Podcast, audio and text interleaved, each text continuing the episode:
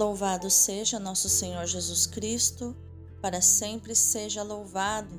Hoje é terça-feira, 31 de janeiro de 2023, quarta semana do tempo comum, e hoje celebramos a memória de São João Bosco, fundador da Congregação dos Salesianos, que tem como padroeiro São Francisco de Sales, que, como eu contei, há alguns podcasts atrás, foi o santo da mansidão, cuja mesa do escritório foi encontrada após a sua morte toda arranhada embaixo, porque era onde ele descarregava a sua raiva, né, arranhando embaixo da mesa para não faltar com a paciência com ninguém. Foi considerado por São João Paulo II o pai e mestre da juventude, porque amava e conquistava os jovens para Cristo. São João Bosco, rogai por nós. Iluminai as nossas ações, para que em vós comece e em vós termine tudo aquilo que fizermos no dia de hoje. Em nome do Pai, do Filho e do Espírito Santo. Amém. Rogai por nós, ó Santa Mãe de Deus, para que sejamos dignos das promessas de Cristo. Divino Espírito Santo, consumia em mim tudo aquilo que me impede que eu me consuma em vós. Dá-me um amor apaixonado pela palavra de Deus, que é o seu próprio Filho Jesus. Amém. A primeira leitura de hoje é Hebreus 12, do 1 ao 4. Irmãos, rodeados como estamos por tamanha multidão de testemunhas, Deixemos de lado o que nos pesa e o pecado que nos envolve. Empenhemo-nos com perseverança no combate que nos é proposto, com os olhos fixos em Jesus, que em nós começa e completa a obra da fé. Em vista da alegria que lhe foi proposta, suportou a cruz, não se importando com a infâmia, e assentou-se à direita do trono de Deus. Pensai, pois, naquele que enfrentou uma tal oposição por parte dos pecadores, para que não vos deixeis abater pelo desânimo. Vós ainda não resististes até o sangue na vossa luta contra o pecado. Palavra do Senhor, graças a Deus. O responsório de hoje é o Salmo 21 ou 22, versículos do 26 até o 32. Todos aqueles que vos buscam hão de louvar-vos, ó Senhor. Sois meu louvor em meio à grande assembleia. Cumpro meus votos ante aqueles que vos temem. Vossos pobres vão comer e saciar-se, e os que procuram o Senhor o louvarão. Seus corações tenham a vida para sempre. Lembrem-se disso os confins de toda a terra, para que voltem ao Senhor e se convertam e se prostrem, adorando diante dele todos os povos e as famílias das nações. Somente a ele adorarão os poderosos, e os que voltam para o pó o louvarão. Para ele há de viver a minha alma, toda a minha descendência há de servi-lo. As futuras gerações anunciará o poder e a justiça do Senhor. Ao povo novo que há de vir, ela dirá: Eis a obra que o Senhor realizou. Todos aqueles que vos buscam hão de louvar-vos, ó Senhor. Aleluia, aleluia, aleluia. Como está escrito em Mateus 8,17: O Cristo tomou sobre si nossas dores, carregou em seu corpo as nossas fraquezas. O evangelho de hoje é Marcos 5, do 21 ao 43. Naquele tempo, Jesus atravessou de novo numa barca para outra margem. Uma numerosa multidão se reuniu junto dele e Jesus ficou na praia. Aproximou-se então um dos chefes da sinagoga chamado Jairo. Quando viu Jesus, caiu a seus pés e pediu com insistência: Minha filhinha está nas últimas. Vem e põe as mãos sobre ela para que ela sare e viva. Jesus então o acompanhou. Numerosa multidão o seguia e comprimia. Ora, achava-se ali uma mulher que há doze anos estava com hemorragia Tinha sofrido nas mãos de muitos médicos, gastou tudo o que possuía e, em vez de melhorar, piorava cada vez mais. Tendo ouvido falar de Jesus, aproximou-se dele por detrás, no meio da multidão, e tocou na sua roupa.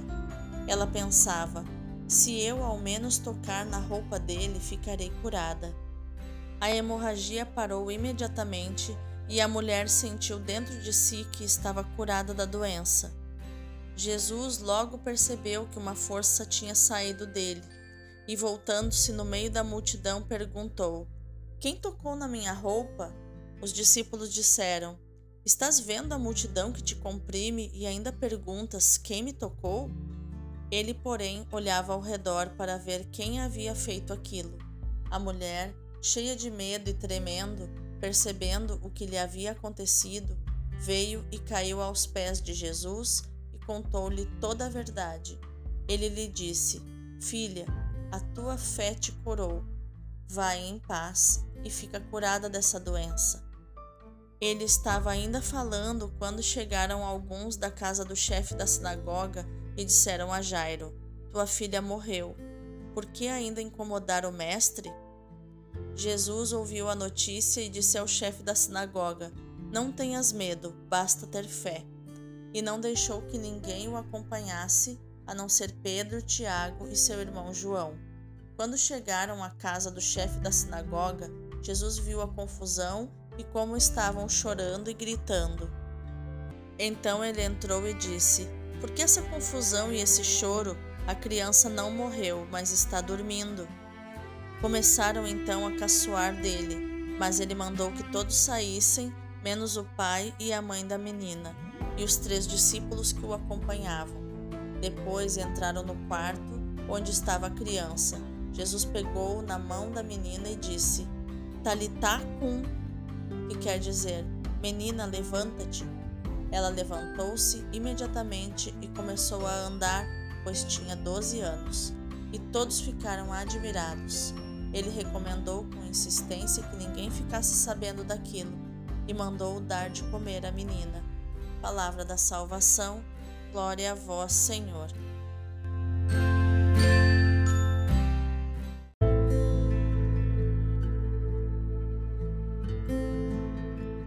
Vejamos o contexto das leituras de hoje.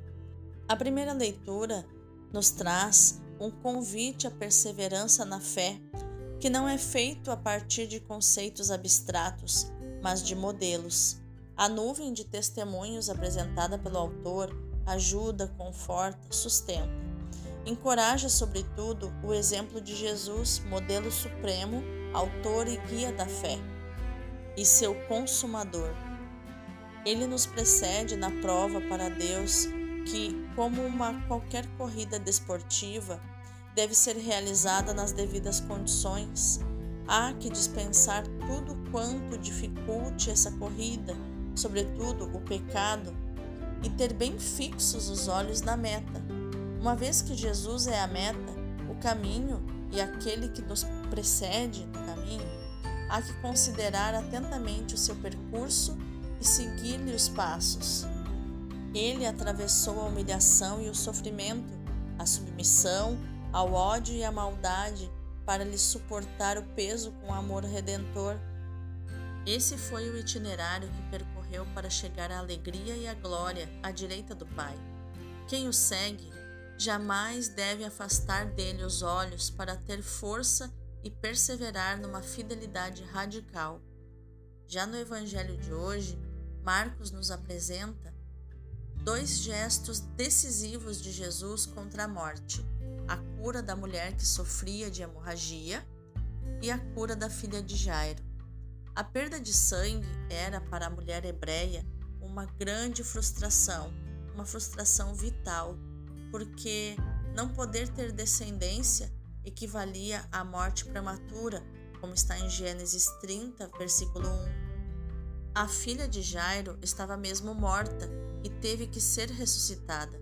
Jesus livra ambas da morte, mostrando que é o verdadeiro Messias, porque a sua palavra suscita vida. Os dois episódios estão entrelaçados um no outro, revelando pontos de contato e diferenças. No caso da filha de Jairo, a súplica do pai recebe uma resposta pronta de Jesus, que imediatamente se dirige para sua casa.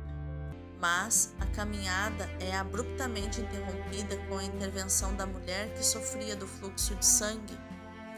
Contrasta o comportamento de Jairo, homem influente, e o da mulher que sofria de um fluxo de sangue que se aproxima furtivamente de Jesus.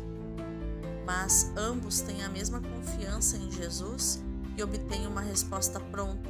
A mulher, primeiro, é secretamente curada da sua doença física, depois, é curada da sua timidez, dos seus complexos, ganha coragem, fala com Jesus, estabelece uma relação com Ele, foi curada e, e foi salva. No caso da menina, Jesus tem uma reação diferente. Enquanto tinha incitado a mulher que se apresentara em segredo a mostrar-se diante de todos, aqui ordena a Jairo, que fizera publicamente o seu pedido, que não divulgasse o milagre. Vamos meditar mais profundamente nas leituras de hoje, que são belíssimas.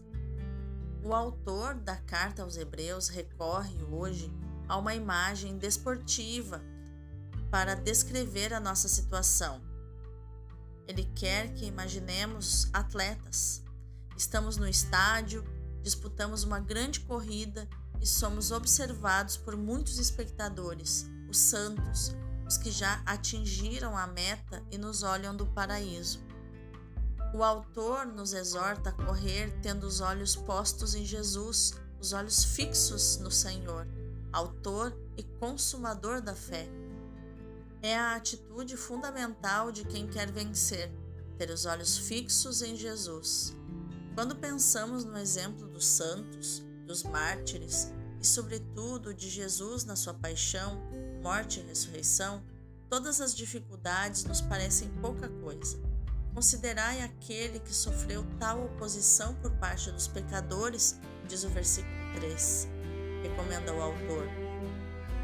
A nossa fé é sempre frágil, fechada nos limites estreitos do nosso medo de enfrentar situações que nos ultrapassam. Precisamos entrar em contato com o autor e consumador da nossa fé. Primeiro modo de entrar em contato com Jesus é ter os olhos fixos nele.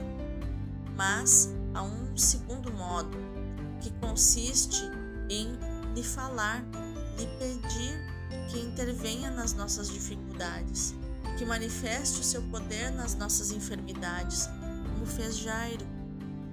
O Evangelho nos diz que se prostrou a seus pés e suplicou instantemente: A minha filha está morrendo. Vem impor-lhe as mãos para que se salve e viva, diz os versículos 22 ao 23. Outro modo é usado pela mulher doente tem vergonha de falar da sua doença, mas quer ser curada por Jesus. Por isso, vai de trás dele, procurando um contato discreto. Se ao menos tocar, nem que seja as suas vestes, ficarei curada, diz o versículo 28. Jesus aproveita para sublinhar que não é o simples contato que salva, mas a fé. Jesus pergunta quem tocou na minha roupa. E isso nos faz pensar que não é a roupa de Jesus que cura, mas é Jesus vestido que cura.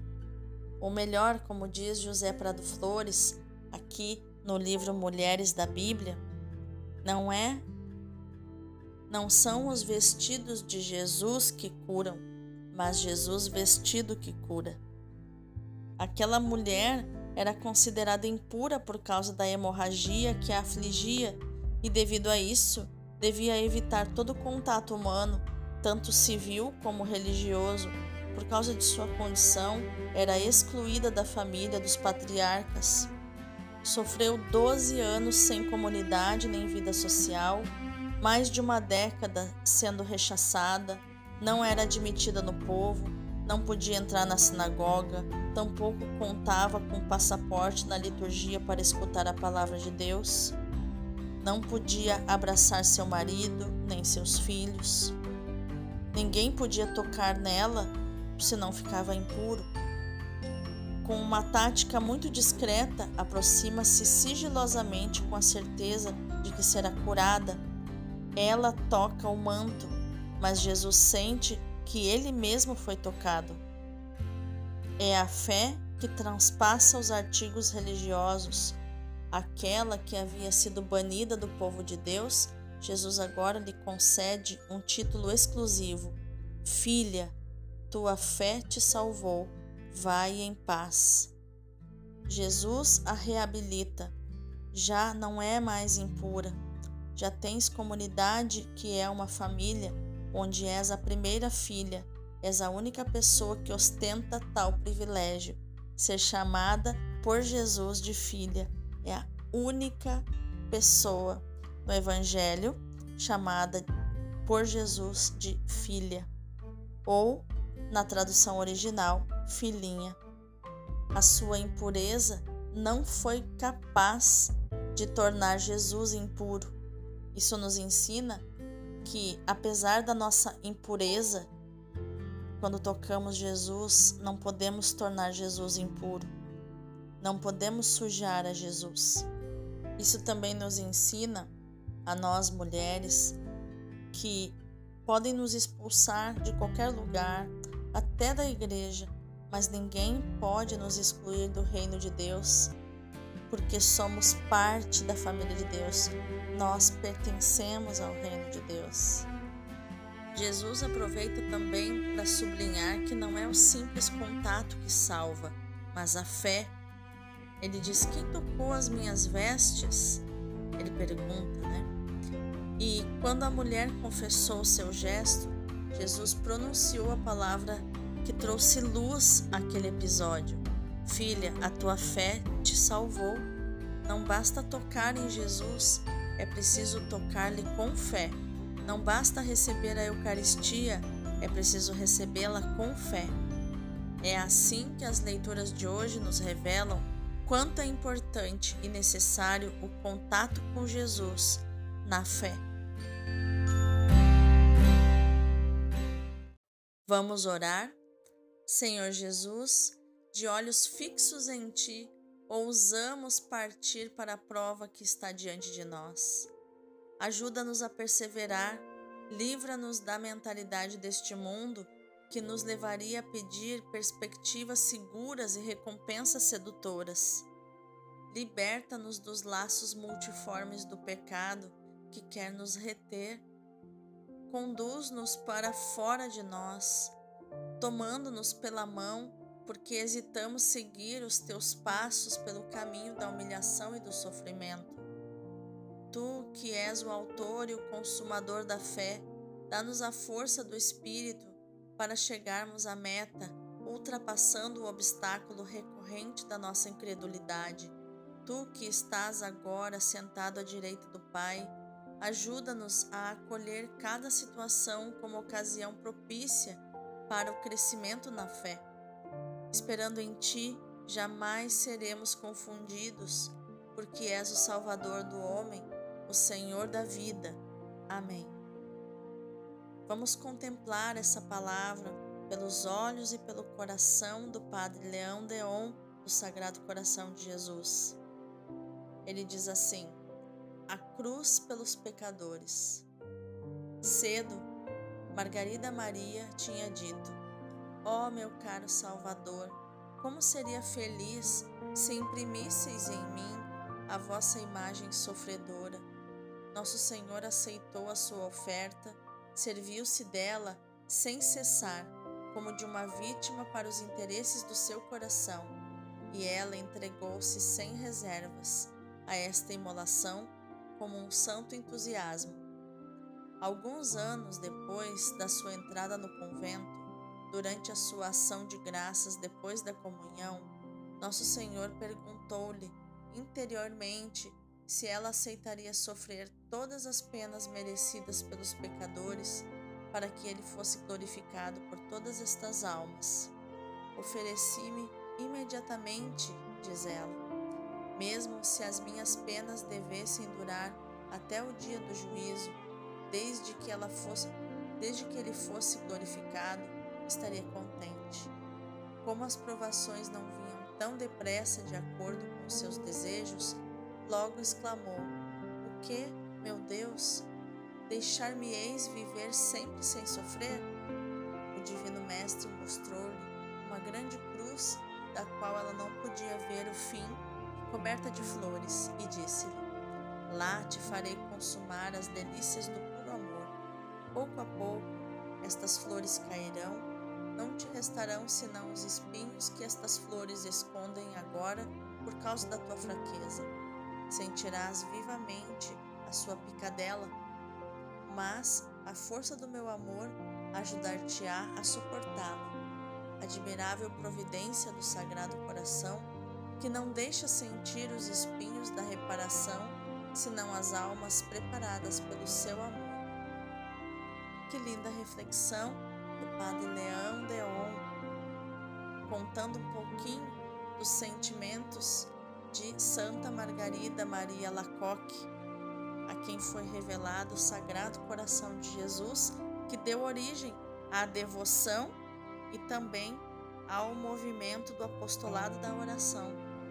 Então, meu irmão, minha irmã, que a nossa ação no dia de hoje seja meditar, proclamar e viver esta palavra de Marcos 5,34, onde Jesus diz à mulher hemorrágica: Filha, a tua fé te salvou.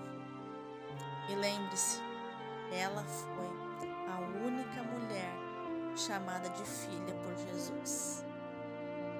Que grande, que grande cura da autoestima desta mulher. Que o Senhor possa curar a nossa autoestima, possa lançar por terra todo sentimento de depressão, de menos-valia, todo complexo de inferioridade no dia de hoje na tua vida. Amém. Deus abençoe o teu dia.